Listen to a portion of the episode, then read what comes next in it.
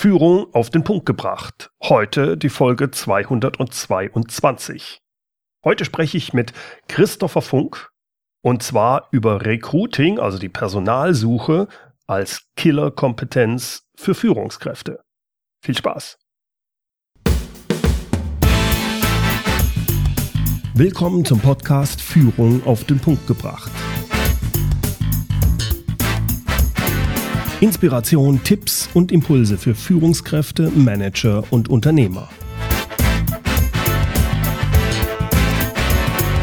Guten Tag und herzlich willkommen. Mein Name ist Bernd Gerob, ich bin Geschäftsführer-Coach in Aachen und Gründer der Online-Leadership-Plattform.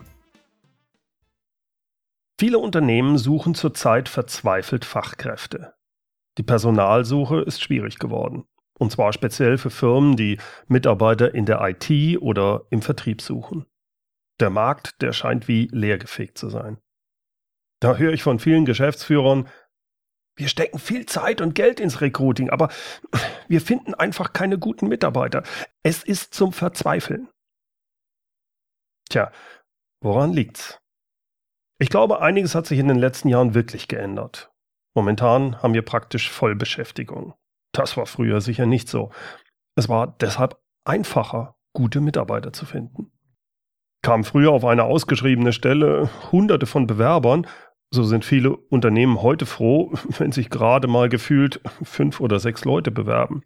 Und die fünf oder sechs Leute, die passen dann häufig nicht mehr auf die Stelle. Wie soll man denn da gute Mitarbeiter finden? Auf der anderen Seite gab es früher auch die Tendenz, dass viele Mitarbeiter vom Berufseinstieg bis zur Rente in ein und demselben Unternehmen gearbeitet haben. Das ist heute ganz anders. Gute Mitarbeiter wechseln nach einigen Jahren den Job. Es gibt sie also durchaus, die guten Mitarbeiter, die bereit sind zu wechseln. Nur als Unternehmen muss ich, um diese Leute zu bekommen, meine Personalsuche verändern. Wenn ich gute Mitarbeiter finden will, muss ich meinen Prozess ändern, anpassen. Also so wie man das früher gemacht hat, ja, die Personalabteilung soll mal eine Stellenausschreibung machen, äh, das packen wir dann in die Zeitung oder auf Social Media raus und dann warten wir einfach, bis sich Leute bewerben. Das funktioniert so nicht mehr. Und deshalb habe ich mir den Headhunter Podcast-Kollegen und Geschäftsführer von Xenagos eingeladen, Christopher Funk. Er ist mit seinem Unternehmen spezialisiert auf die Personalsuche im Vertrieb, kennt sich also richtig gut aus. Xenagos sucht Mitarbeiter und besetzt Vertriebsstellen für Kunden aus allen Branchen, also vom Global Player bis zum erfolgreichen mittelständischen Unternehmen. Und zwar egal, ob es Key Account Manager, Product Manager, Vertriebsingenieure oder Vertriebsleiter sind. Von Christopher Funk möchte ich wissen, wie man die richtigen Mitarbeiter findet. Wie sollte in der jetzigen Zeit ein erfolgreicher Recruiting-Prozess in Unternehmen aussehen? Worauf muss man da achten? Und was sind die größten Fehler? Fehler, die Unternehmen bei der Personalsuche machen. Übrigens sehr spannend finde ich dabei seine Aussage, Recruiting ist die Kernkompetenz, ja sogar die Killerkompetenz für Führungskräfte. Freuen Sie sich mit mir auf ein spannendes Interview mit Christopher Funk.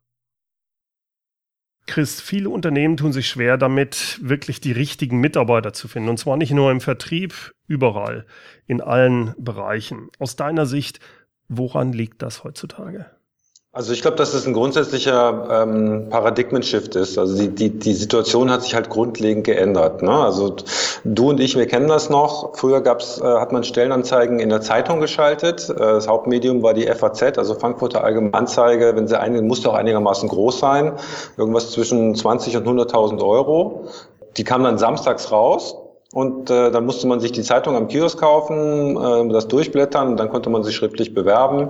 Und die Unternehmen haben dann halt gewartet. Ähm, ja, dann kamen halt, äh, was weiß ich, 50, 100, 200 Bewerbungen. Dann haben die die hin und her sortiert und dann irgendjemand eingeladen und dann auch irgendjemand eingestellt. Ne? Mhm. Und äh, zu den Hochzeiten hatte die FAZ 250 Seiten Stellenanzeigen. Das muss man sich mal überlegen, das ist noch gar nicht so lange her, ne? Nee, das war irgendwie 2000 oder so. Ja. Ja. Gut, für manche Leute ist es schon lange her, für uns ist es nicht so lange. Äh, und heute, wenn du heute Samstag, also das ist immer die Samstagsausgabe, wenn du die FAZ kaufst, hat die noch zwei Seiten Stellenanzeigen. Ja, äh, und das zeigt ja erstmal, dass das Geschäftsmodell der Zeitung äh, ein echtes Problem hat, ja. weil die quasi auch ja über die ganzen Anzeigen äh, die Redaktion und alles bezahlt haben. Ja. Ähm, jetzt ist das alles ins Internet gegangen. Also ich war ja früher auch bei, bei Jobpilot, also Vorgängerfirma von Monster. Wir waren ja die ersten Jobboards auch im Internet, die das vorangetrieben haben. Es gibt jetzt viel, viel mehr Stellenanzeigen. Das heißt, wenn du eine Stellenanzeige schaltest, verteilt sich das ja schon auf, auf weniger Bewerber. Du hast viel mehr Stellenanzeigen äh, und, und, weniger Bewerber. Das heißt, mhm. du kannst damit rechnen, dass einfach weniger Leute bei dir ankommen. Ne? Und viele Unternehmen haben das noch nicht verstanden und äh, benehmen sich noch genauso, als hätten wir noch ähm, äh, 1990. Ja? Das okay. heißt, die schalten eine Stellenanzeige, warten dann, was reinkommt und äh, filtern das dann noch ein bisschen und dann laden sie irgendwelche Leute ein äh, und dann quälen sie die ein bisschen und der ja, mit Tests und fiesen Interviewfragen und was man sich in Büchern so aufgeschnappt hat, was man an schlauen Sachen so, so fragen kann, ja, oder irgendwelchen blöden Rechenaufgaben und derjenige, der sich dann am längsten quälen lässt, den stellen sie dann ein. Ja? Das, ja, das Problem ist nur, dass es ganz oft, da bleibt gar keiner mehr übrig. Ja? Also okay. Nach drei Wochen fangen die den Leute einzuladen und dann sind die plötzlich alle schon in anderen Jobs ja, oder sagen, ey Leute, wenn ihr drei Wochen braucht, um, um, um mir auf meine Bewerbung zu antworten, ja. wie soll das dann laufen, wenn ich bei euch im Vertrieb arbeite? Ja, braucht er dann auch drei Wochen, wenn ich irgendwie ein Angebot äh, genehmigt haben will oder so? Ja, die Zeiten haben sich einfach geändert. Also es gibt weniger Leute da draußen. Ich glaube, die Leute sind auch weitaus weniger tolerant, weil wir jetzt in Zeiten von von Amazon und WhatsApp leben, wo du eigentlich darauf wartest, also ich will es morgen geliefert haben und ich will eigentlich in den nächsten zehn Minuten eine Antwort haben. Mhm. Und äh, ich meine, wenn dir irgendjemand drei Wochen nicht antwortet, denkst du, der ist tot. Ja. das heißt, wenn ich dich richtig verstehe, Chris, ist es zum einen, dass es ein Bewerbermarkt ist. Ja. Und zum Zweiten, dass alles durch die Technik viel schneller ist. Da hat sich extrem viel verändert und viele Unternehmen haben das noch nicht umgesetzt. Ja, ich glaube, dass wir uns auch im Kopf verändert haben. Wir warten halt auch nicht mehr. Also wir sind ja. nicht mehr so wartensbereit, also wie das zu Zeiten der Post noch war. Ne? Also ich habe, ich hab, als ich meinen ersten Job gesucht habe, ich habe noch Mappen verschickt per Post. Ja, ja, kenne ich auch noch. Und dann, und dann, hast du halt drei Monate, bis das so alles hin und her geschickt worden ist und so weiter. Hm. Ja, heute heute äh, schicken die Leute mir eine Bewerbung und äh, am nächsten Tag melden die sich über Facebook Messenger und sagen, ey, ich habe euch eine Bewerbung geschickt, wieso habe ich noch nichts von euch gehört? Hm. Ja. Das heißt, die ganzen Prozesse auch bei den Unternehmen, HR, Recruiting-Prozess, der muss eigentlich ganz anders funktionieren. Der muss darauf eingestellt sein, sonst äh, wird es schwierig. Verstehe ich richtig? Ich, ich sage eigentlich immer zu meinen, zu meinen Klienten, es gibt ein neues Mantra. Und das Mantra ist, Kandidaten sind Kunden. Mhm. Ja, Kunden sind wie Kandidaten, Kandidaten wie Kunden. Und wenn du so rum anfängst zu denken, ja, nach dem Motto, wenn ein Kunde dir eine Anfrage reinschickt, ja, ja. der will was bei dir kaufen, wirst du ja auch nicht sagen, naja, ich warte mal, wie viele Kunden so reinkommen und dann sortiere ich die mal, welche am interessantesten für mich ist. Und so nach drei Wochen, äh, dann rufen wir die mal an oder schreiben die mal an, dass sie doch mal genau sagen sollen, was sie wollen. Nee, du rufst den sofort an. Ja. ja. Oder du schickst ihm, du antwortest so schnell wie möglich. Es gibt eine Studie aus USA, dass derjenige, der auf so einen Inbound als erstes reagiert, weil der Kunde äh, schickt das ja nicht nur an einen Anbieter, sondern an mehrere. Ne? Mhm. Und der, der als erstes reagiert, hat eine 50 Prozent höhere Chance auf den Abschluss. Das leuchtet mir ein. Und das leuchtet ist bei ein. den Bewerbern sehr ähnlich, ja. Stimmt. Genau. Stimmt. Also du, du siehst jetzt schon, also äh, wir haben äh, Unternehmen, die zum Beispiel im Pflegemarkt unterwegs sind, die sagen, weißt du, was am besten funktioniert? WhatsApp. Wir schreiben rein, bewirb dich per WhatsApp. Da steht eine Handynummer in der Anzeige drin.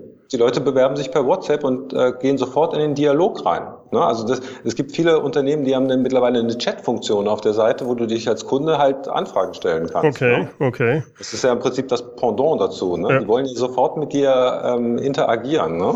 Und äh, die meisten Unternehmensprozesse sind aber noch genauso, ja, Kunden sind Kunden und Kandidaten, das ist halt irgendwie so eine, so eine Viehherde, die ich vor mir hertreiben kann und, und äh, wo ich mir halt den, den, den, den, den stärksten raussuchen kann. Und das ist halt nicht mehr so. Ja.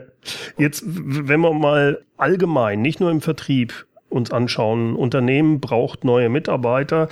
Mich würde interessieren, ab wann sind die Führungskräfte da, sollten da mit einbezogen werden. Also meist übernimmt ja HR oder jemand wie du als Headhunter die Aufgabe, neue Mitarbeiter zu rekrutieren, so ganz am Anfang.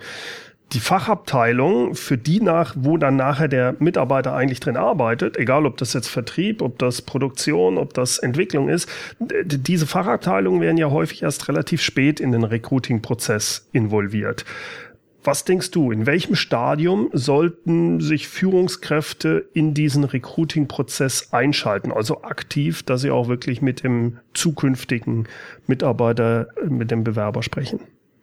Also äh, das ist das Thema Ownership. Ne? Also ja. äh, das, äh, im Prinzip neue Mitarbeiter finden ist ja, ist ja eine Killerkompetenz für eine Führungskraft. Ne? Wenn du nicht die richtigen Leute hast, kannst du nicht performen. Ja. Ne? So, das heißt, da das ja jetzt, wie wir gerade festgestellt haben, nicht mehr so einfach ist wie früher, ja, ist das eigentlich ein Prozess, wo du an, von Anfang an draufstehen musst. Ne? Du musst eigentlich schon von Anfang an schon bei der Definition dabei sein. Was suchen wir überhaupt? Ne? Mhm. Dann hast du halt irgendeine Personalabteilung, die sucht halt irgendeine Job Description von, von vor fünf Jahren raus, ne? kopiert eine, irgendeine Stellenanzeige aus dem Internet zusammen und, und stellt die online. Da weißt du schon, das kann nicht funktionieren. Mhm. Das heißt, du musst von Anfang an, du musst sagen, okay, was brauchen wir überhaupt? Und dann wir sprechen nachher nochmal über, über andere Ideen vielleicht. Wen kennen wir denn aus unserem Netzwerk, der das machen könnte? Wen kennen denn meine Kollegen, wen kennen andere Abteilungen, der für diesen Job geeignet wäre? Also wen kann ich denn daraus rekrutieren? Ne? Das, das wäre eigentlich der Schritt, bevor du überhaupt eine Stellenanzeige lostrittst. Ne? Ja.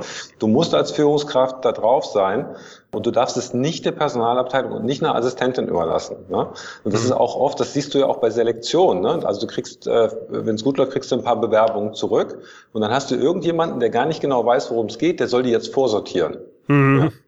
Ähm, ich habe ein schönes Beispiel ähm, aus dem Vertrieb.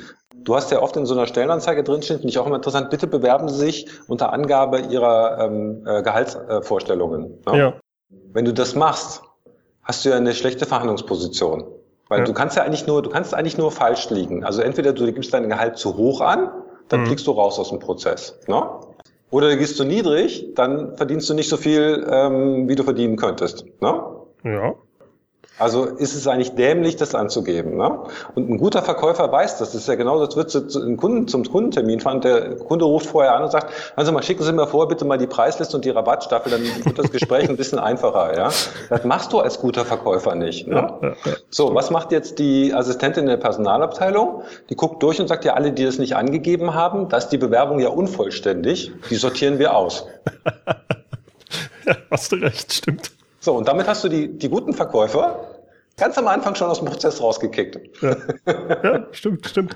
Aber äh, da sieht man sehr schön, was wir vom Anfang gesprochen haben. Äh, früher war das selbstverständlich dass du dich so oder mit deinem Gehaltswunsch oder deinem bisherigen Gehalt oder sowas, aber du hast vollkommen recht. Warum solltest du das machen, wenn du in einer guten Position als Bewerber bist? Äh, das, das funktioniert so nicht, ja? Stimmt.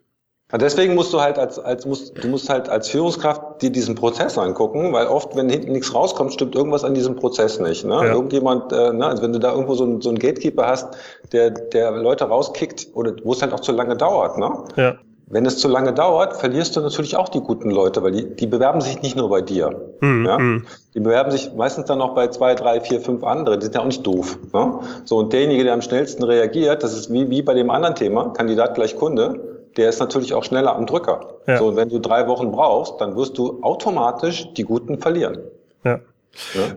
Also ich verstehe über Empfehlungen, dass die Führungskraft versucht, Leute zu bekommen, aber inwieweit sollte sie auch selbst, sagen wir, auf Social-Media-Kanälen aktiv sein und so den Recruiting-Prozess unterstützen und aktiv angehen. Was, was tun, wenn ich als Führungskraft zum Beispiel auch eigentlich das gar nicht so, jetzt bin ich nicht Vertriebler, sondern ich bin eher Entwickler wenn ich da nicht so sonderlich Social Media affin bin.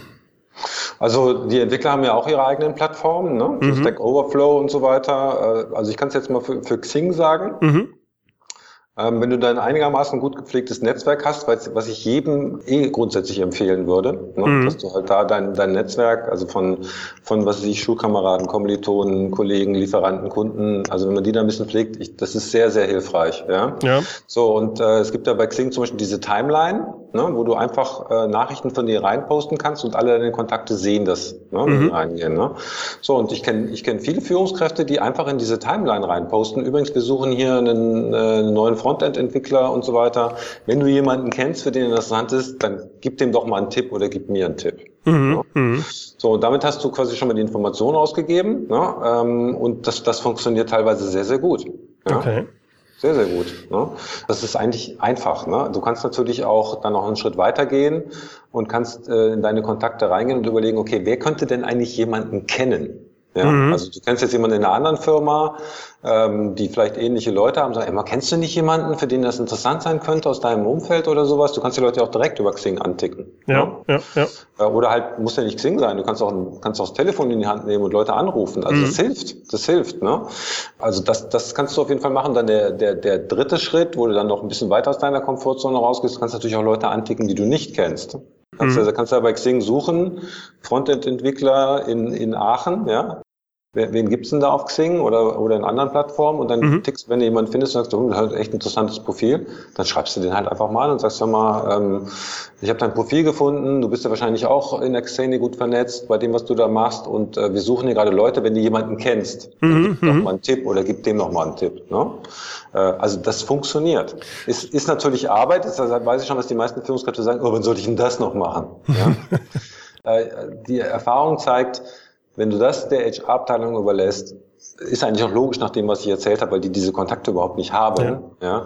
ja auch ich als Bewerber ähm, ist was ganz anderes, wenn mich der äh, Hauptabteilungsleiter von einer Firma ähm, so anspricht oder ob das irgendein Recruiter ist, oder? Ja.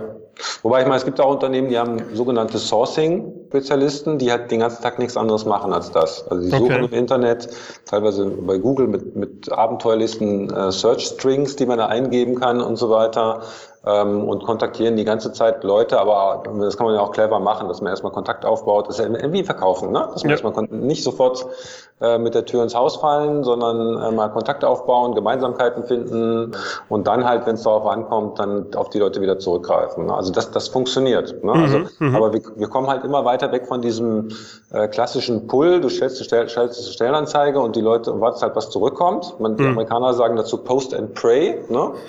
Also Stellenanzeige schalten und dann beten, dass, dass sich möglicherweise der Richtige bewirbt. Das ist halt ja. sehr schwer voraussehbar zu im Prinzip aktiv äh, sourcen und äh, die guten Recruiter, mit denen du, äh, mit denen ich gesprochen habe, die sagen eigentlich alle, ein guter Recruiter ist in erster Linie ein guter Verkäufer. Ja. Macht, macht absolut Sinn, würde ich auch so ja. sagen. Äh, wie lange ist denn aus deiner Sicht, sollte so ein effizienter Recruiting-Prozess dauern? Also so schnell wie möglich. Ne? Wir hatten ja gerade diese, diese, diese Antwortzeiten äh, mhm. bei, bei, bei Kunden. Ähm, also wenn du die in Amerika sind die Statistiken relativ äh, valide. In Deutschland habe ich da nicht so viele gefunden. Also das, die sagen, du brauchst 42 Tage brauchen die in Amerika bis zu einer Einstellung. Ja. Okay. 20. Also anderthalb Monate. Ne? Ja, ja. Und allein für die Interviewphase brauchen die 23,8 Tage. Okay. Ja. Es gibt aber auch eine andere Statistik, die sagt, dass, dass 57 Prozent, also mehr als die Hälfte, nehmen ein Angebot nicht an oder wechseln gar nicht, weil ihnen der Prozess zu lange dauert. Mhm, mh. Und was ich auch total erschreckend fand, die Top 10 Prozent der Kandidaten, also die am besten geeignet sind, sind nach zehn Tagen vom Markt. Okay. Ja. Und das ist ja auch logisch. Also wir hatten ja vorhin gesagt, wir denken anders und so weiter. Die Leute bewerben sich nicht nur da. Das heißt, wenn irgendjemand eine gute Bewerbung reinbekommt, ja, und sagt, boah, cool, nimmt den Hörer in die Hand und ruft den an. Abgefahrene Vorstellung, ja, aber ja, Bewerbungen sind total spannend. Äh, hast du gerade mal Zeit zu sprechen? Du unterhältst dich mit dem, sagst, oh, passt alles und so weiter. Sagst, ja, bist du hier in der Nähe, komm doch morgen vorbei. Ja? Dann kommt der morgen vorbei und sagt, bevor du kommst, also du klärst so die, die Rahmenbedingungen, passt alles und so weiter. Schicke ich dir einen Vertragsentwurf. Ja, da kannst du schon mal sehen, so ganz grob, wie das aussieht. Einen mhm. Vertragsentwurf kannst du schon mal angucken, kann man die Fragen klären, dann kommt er am nächsten Tag rein, du machst ein Erstinterview, dann führst du den in die Abteilung, stellst ein paar Kollegen vor, dann machst du ein zweites Interview, guckst, okay, passt das noch alles, hat er und so weiter. Und am Ende dieses, dieses halben Tages sagst du, okay, du kannst den Vertrag unterschreiben. Mhm. Mhm. So, dann bist du bei weniger als 24 Stunden. Und wenn das jemand macht, kannst du dir vorstellen, also für, für mich als Kandidat ist es super. Mhm. mhm. Ja, bei Kandidaten, also das Schlimmste, was, also was Kandidaten am meisten hassen am Bewerben, ist die Zeit zwischen dem Erstinterview und der Reaktion. Mhm.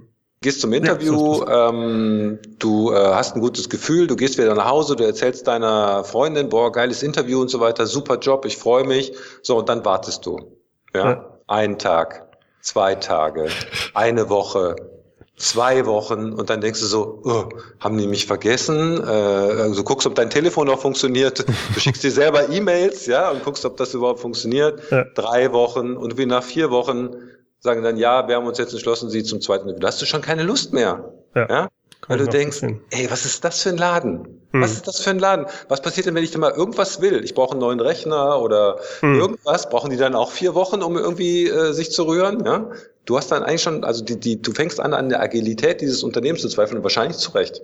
Ja, ja, ja. ja und deswegen ist, ist äh, Speed hier absolut entscheidend. Ja. Was würdest du denn sagen, so im Schnitt, was ist da deine Erfahrung, wie viele Kandidatengespräche sind sinnvoll beziehungsweise notwendig. Kann man da was mit haben? einem Kandidaten? Das ne? zum einen mit einem Kandidaten, genau. Also wenn ich, wenn ich hingehe und sage, okay, wie, also quasi der Prozess, wie sieht der aus, wenn ich mhm. das mache?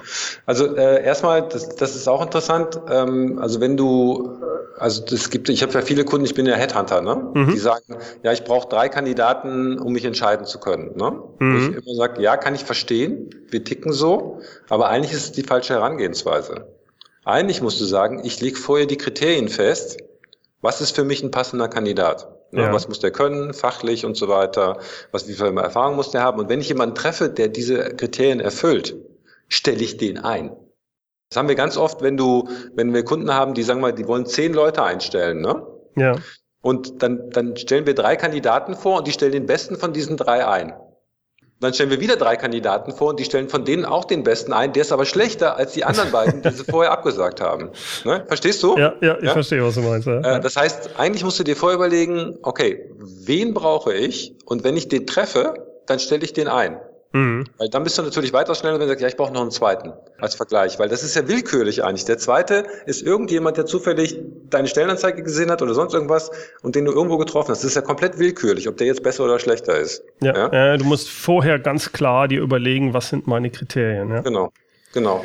Ne, also es wäre im Prinzip so, wenn du sagst, äh, ich gehe auf ein Date und du triffst eine Frau und sagst, boah, die Frau ist super. Und dann so, ja, aber ich gehe mit dir jetzt nicht aufs zweite Date, bevor ich nicht zwei andere Frauen getroffen habe und mal gucken, ob die nicht besser sind. Das ist Schwachsinn. Ja? Ja, ja. Das ist das eine. Dann, also, also, um bei dieser Sache zu bleiben, wie viele Dates brauchen wir denn, bis wir den einstellen? also meiner Meinung nach, wenn du das, das Date richtig planst, mhm. kannst du es an einem Date machen. Ja, okay. Ähm, ähm, und das ist natürlich auch besser, weil es für, für alle Seiten schneller geht. Also du hast dann wieder das Speed-Thema. Also ich kann dir mal sagen, wie wir das jetzt hier gerade machen. Mhm. Wir machen, also es gibt ein ausführliches Telefoninterview, da fallen dann nicht 50 Prozent der Leute raus. Okay. Aus irgendwelchen Gründen, dass die sagen, nee, passt doch nicht, habe ich mir anders vorgestellt und was weiß ich, Großraumbüro, nee, ich wusste gar nicht, was Personalberatung ist, dann erklären wir das, nee, das finde ich jetzt noch nicht so spannend und so weiter. Mhm. Na, also da fallen die alle raus oder Gehaltsthemen und so weiter und so weiter und so weiter. Ne? So, die, äh, die anderen, die die werden innerhalb von einer Woche eingeladen mhm. und bekommen wirklich dann schon, bevor sie hierher kommen, einen Vertragsentwurf. Ne? Okay. Dass, wir, dass, die schon mal da mit uh, on the page sind. Und dann planen wir quasi einen halben Tag mit denen. Also es gibt ein Erstinterview, äh, wo, wo halt auch viele Fragen gestellt werden, wo man sich nochmal persönlich kennenlernt. Dann geht er meistens in, an seinen Arbeitsplatz und macht mit seinen zukünftigen Kollegen irgendwas, hört zu, mhm. telefoniert vielleicht mal selber oder macht sonst irgendwas. Oder ne, also bei uns ist ja viel übers Telefon. Dann kommt er wieder zurück und hat nochmal ein anderes Gremium, die dann ein Zweitgespräch führen. Mhm. Das ist ein bisschen anders zusammengesetzt meistens. Und am Ende dieses, und dann wird halt nochmal abgefragt, okay, was hast hast du gelernt, was fandst du komisch, wie ist das für dich und so weiter. Und am Ende dieses Gesprächs kriegt er eine Zu- oder Absage. Okay, wie viele Leute ja? sind involviert von euch in die Entscheidung?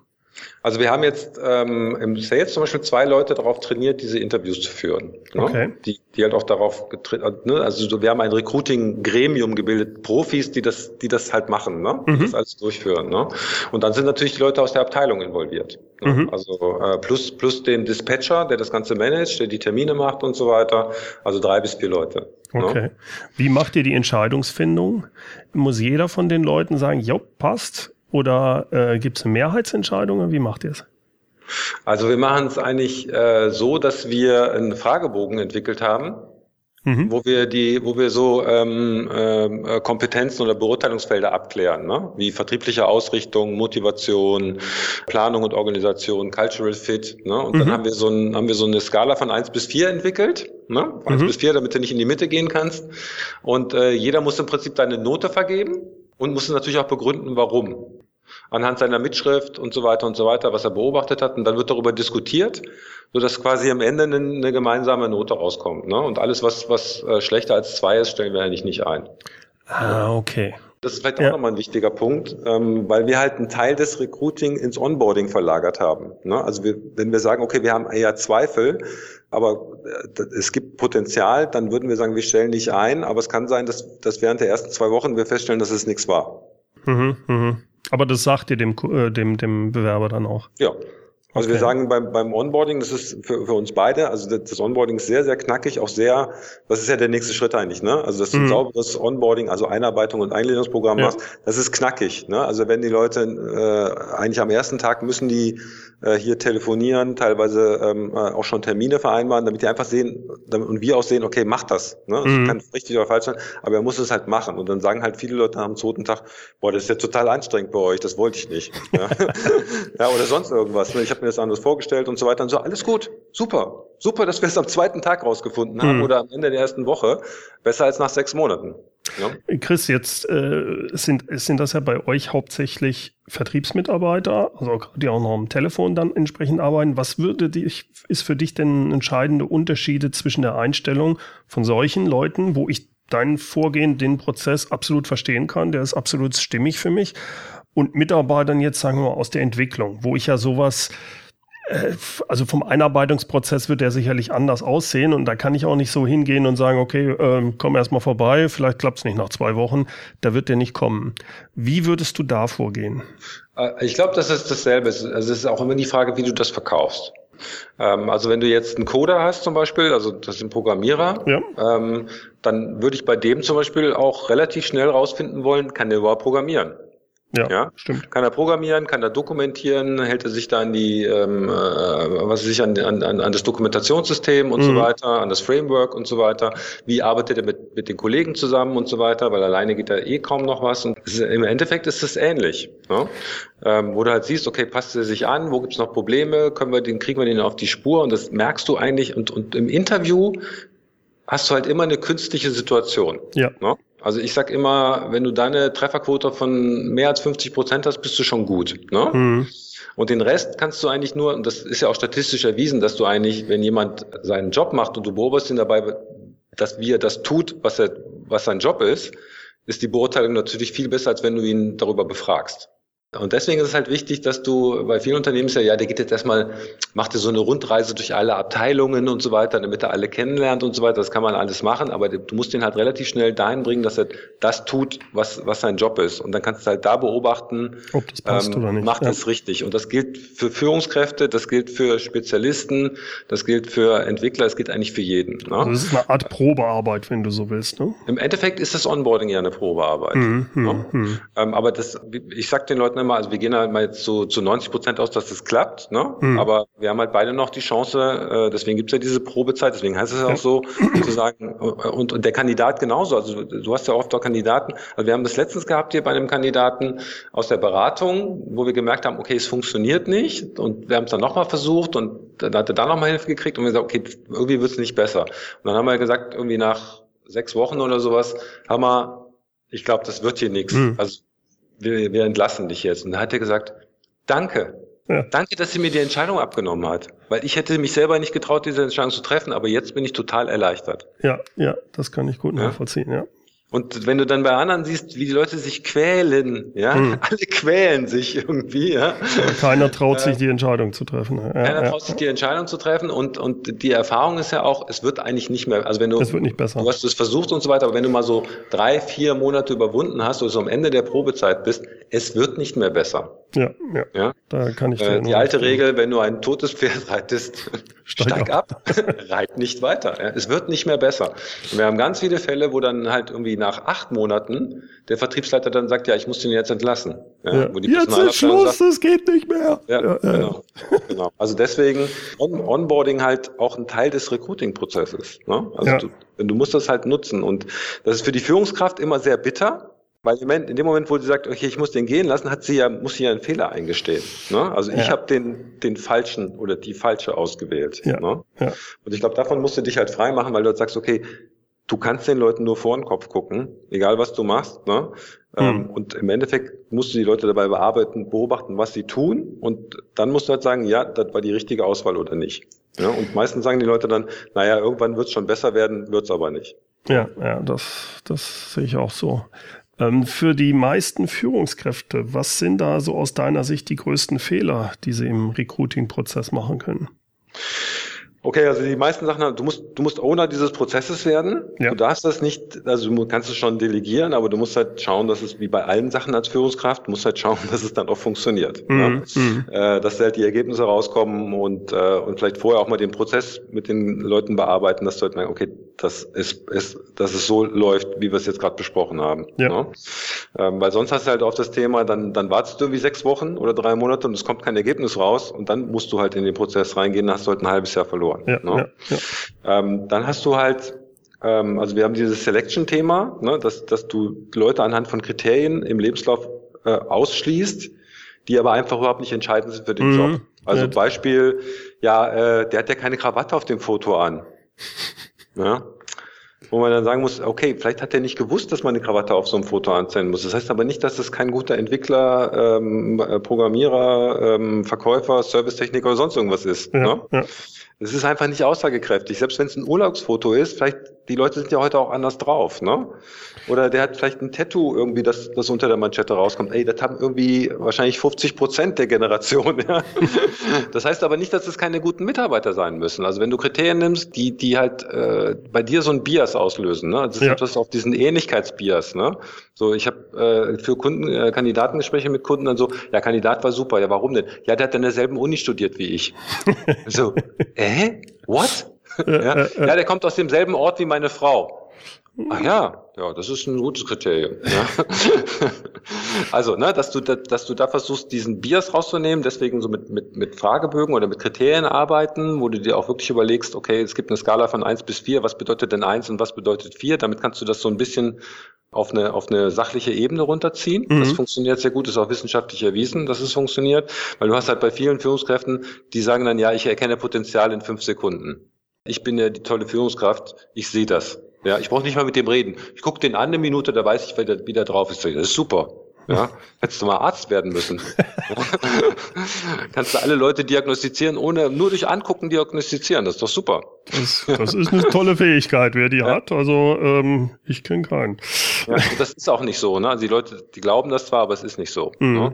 so und äh, das ist natürlich ein, ein, Problem, wenn du halt, äh, also dieses Ähnlichkeitsthema hast du ganz viel, dass wir halt Leute sympathisch finden, die uns ähnlich sind, ja. die so aussehen wie wir oder aus der gleichen sozialen Schicht kommen. Das bedeutet aber nicht, dass sie halt dann auch genauso sind wie wir bei der Arbeit. Ne? Mm, und das, das siehst du ja, wenn du dir so Teams anguckst, du, äh, du hast es mal gesagt, ich liebe diesen Spruch. Ich glaube, jede Führungskraft hat das Team nach sechs Monaten das Team, das es verdient. Ja, ne? ja also im Vertrieb, glaube ich, sind sechs Monate, bei den anderen dauert es ein bisschen länger, aber du hast vollkommen recht, genau. Ja, mhm. Das liegt natürlich auch daran, dass du dir dann irgendwelche aus, Leute auswählst. Wenn, die, wenn du nur Leute auswählst, die dir ähnlich sind, hast du, glaube ich, schon was falsch gemacht, weil so ein Team muss halt auch divers sein. Ja, ne? ja. Also das hast du sicherlich, das Thema Timing haben wir angesprochen. Ganz ja. kurz, eine Sache interessiert mich sehr. Wie wichtig siehst du das Anschreiben und den Lebenslauf? Jetzt auf Kandidatensicht her oder aus, aus, aus, aus ja, Kundensicht? sagen wir mal, für die Führungs, wenn die Führungskraft eine Entscheidung trifft.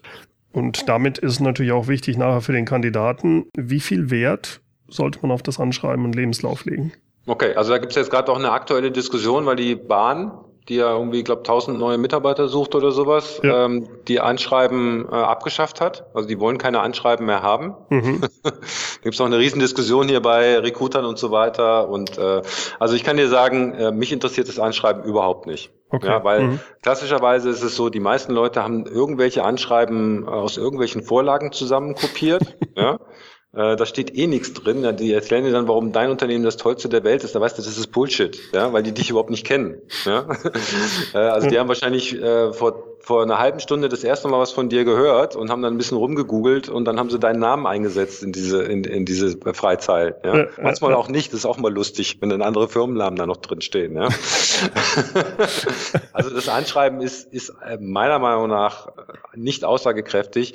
Und wenn es aussagekräftig ist, ist es eigentlich Perlen vor die Säule, weil die meisten Leute das halt überhaupt nicht lesen. Mhm. Ja, also, mhm. äh, ja, also ein klassischer Recruiter, also jemand, der das oft macht, der guckt das Anschreiben erstmal gar nicht an. Der geht sofort in den Lebenslauf rein, guckt, okay, hat, sind da die Punkte drin, die ich brauche? Also ist das jemand, der mein Problem lösen kann? Mhm. Ja? Mhm.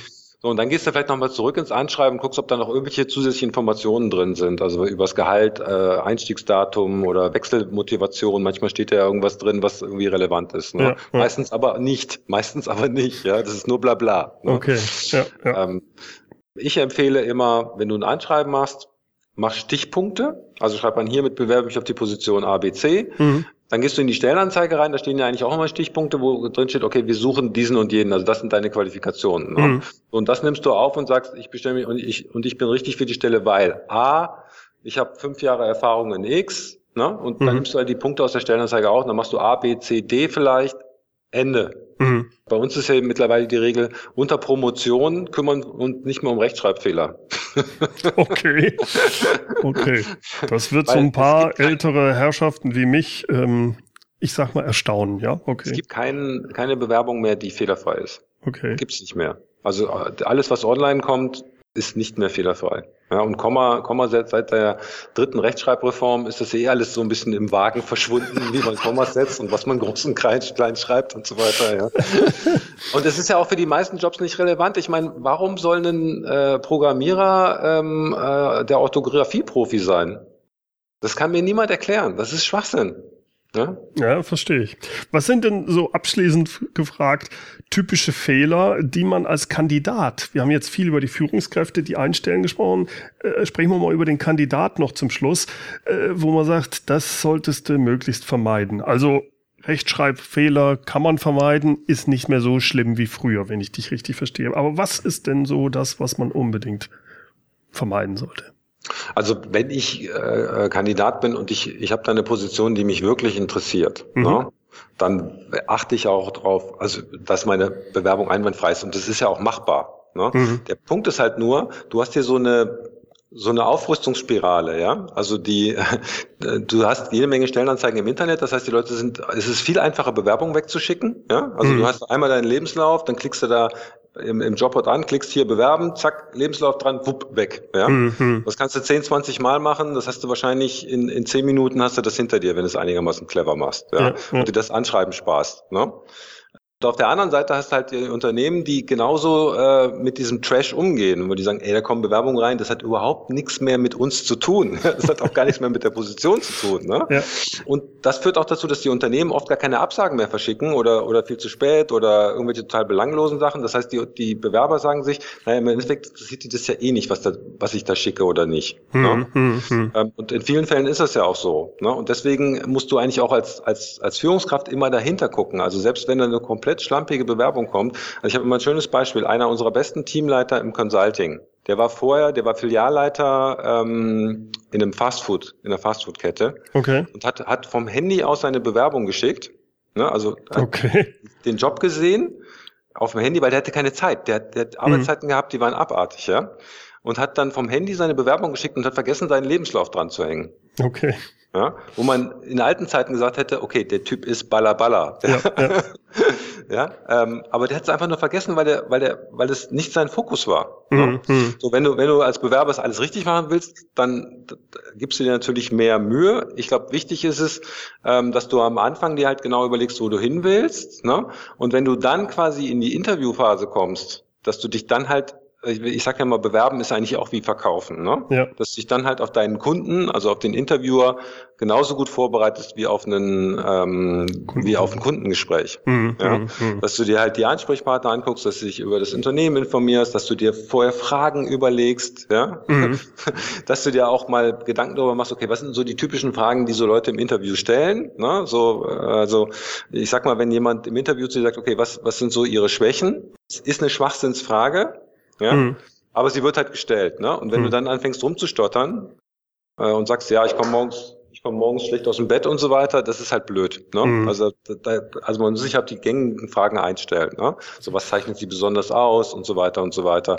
Da gibt's auch ein paar Podcast-Folgen zu, kannst auch im Internet nachgoogeln. Äh, also man kann sich darauf sehr, sehr gut vorbereiten. Und je besser du dich vorbereitest, wenn du mal eingeladen bist, umso höher ist deine Landingquote. Das ist ja. einfach so. Das ist im Vertrieb auch so. Ne? Wenn du einfach zum Kunden hinfährst, sagst mal gucken, was da, wer da so ist und was die so machen, wirst du schlechter verkaufen, als wenn du halt weißt, okay, ich habe mir den Ansprechpartner bei Xing angegucket, ich weiß, was ja. der für Hobbys hat. Eventuell habe ich sogar eine persönliche Verbindung zu dem, ja, weil er irgendwie, ja, was ich auch in Aachen studiert hat oder so. Ne? Ja. Ähm, äh, wir, wir mögen, also du kannst ja diese ganzen Fehler, die Führungskräfte machen, als Bewerber für dich nutzen. Wenn du weißt, dass die gerne, äh, dass wir uns gerne mit Menschen beschäftigen, die uns ähnlich sind, dann suchst du Ähnlichkeiten mit deinem Ansprechpartner und sagst, hey, Bernd, du kommst aus Aachen, das ist sehr cool, ich habe in Aachen studiert. Ja, ja. Schon, haben wir, schon haben wir was gemeinsam. Mhm. Ja? Eigentlich äh, muss man sich nur so die äh, typischen Vertriebspodcasts dann anhören, um das zu übernehmen, was man als Verkäufer wissen sollte und die dann adaptieren für mich als Kandidaten, wie ich mich selbst verkaufe. Ja, Absolut. Absolut. Mir ist eine Sache noch eingefallen. Ich habe da auch immer mir überlegt gehabt, was ist denn eine schöne Antwort auf diese blöde Frage mit, was sind deine Stärken, Schwächen? Was ist denn ihre Schwäche? Hat habe ich mal irgendwo gelesen, ja, Nuss-Nougat-Schokolade. Ja, das fand ich cool. Das ist lustig. Das ist lustig, ne? Also du sagst ja eigentlich, musst du das immer drehen. Du musst eine Schwäche in eine Stärke drehen. So nach dem Motto, ja, ich bin, ich bin ein bisschen zu ehrgeizig, ne? Oder ja, ich bin, ich bin typisch, immer ein bisschen ne? zu genau oder so, ne? Ja. Das ist halt eine, eine positive Sache, so ein bisschen, bisschen äh, rüberziehst, ne? Ich meine, du hast natürlich Leute, die sich dann wirklich darauf nageln, aber äh, wie gesagt nochmal, diese Frage ist diagnostisch Schwachsinn. Ja. ja? ja ich meine, was, was willst du damit rauskriegen, wenn jetzt jemand sagt irgendwie, ja, ich quäl gerne Katzen oder so, ja? Das wird er ja eh nicht machen, ja? Das wird er ja eh nicht machen, ja? Oder ich komme immer zu spät. Ja, ich meine, wenn er das dann sagt, dann, dann, dann wäre es ja irgendwie noch berechtigt, aber niemand, der einiger alles, alles besammelt, wird sowas Würde. machen. Ja? ja, richtig, richtig, richtig. Das wäre genauso, als zu sagen, okay, was wäre so der minimale Lohn, für den Sie bei uns arbeiten würden? Chris, es hat mir riesen Spaß gemacht mit dir. Da ist richtig viel äh, tolle Informationen rübergekommen. Ich bedanke mich recht herzlich bei dir. Klasse. Sehr gerne. Prima. Bis demnächst. Tschüss. Mach's gut. Tschüss. Soweit mein Gespräch mit Christopher Funk. Hören Sie sich unbedingt auch seinen Podcast an. Der heißt Vertriebsfunk. Es ist der Podcast für Recruiting, Vertrieb und Karriere. Absolut empfehlenswert. Ich habe seinen Podcast und auch seine Webseite in den Show Notes für Sie verlinkt. Die Show Notes wie immer unter www.mehr-führen.de Schrägstrich Podcast 222 und führen mit UE. Zum Schluss gibt es auch noch unser inspirierendes Zitat. Es kommt heute von Arthur Nathan. Man kann Mitarbeitern das Lächeln nicht beibringen. Sie müssen lächeln, bevor man sie einstellt.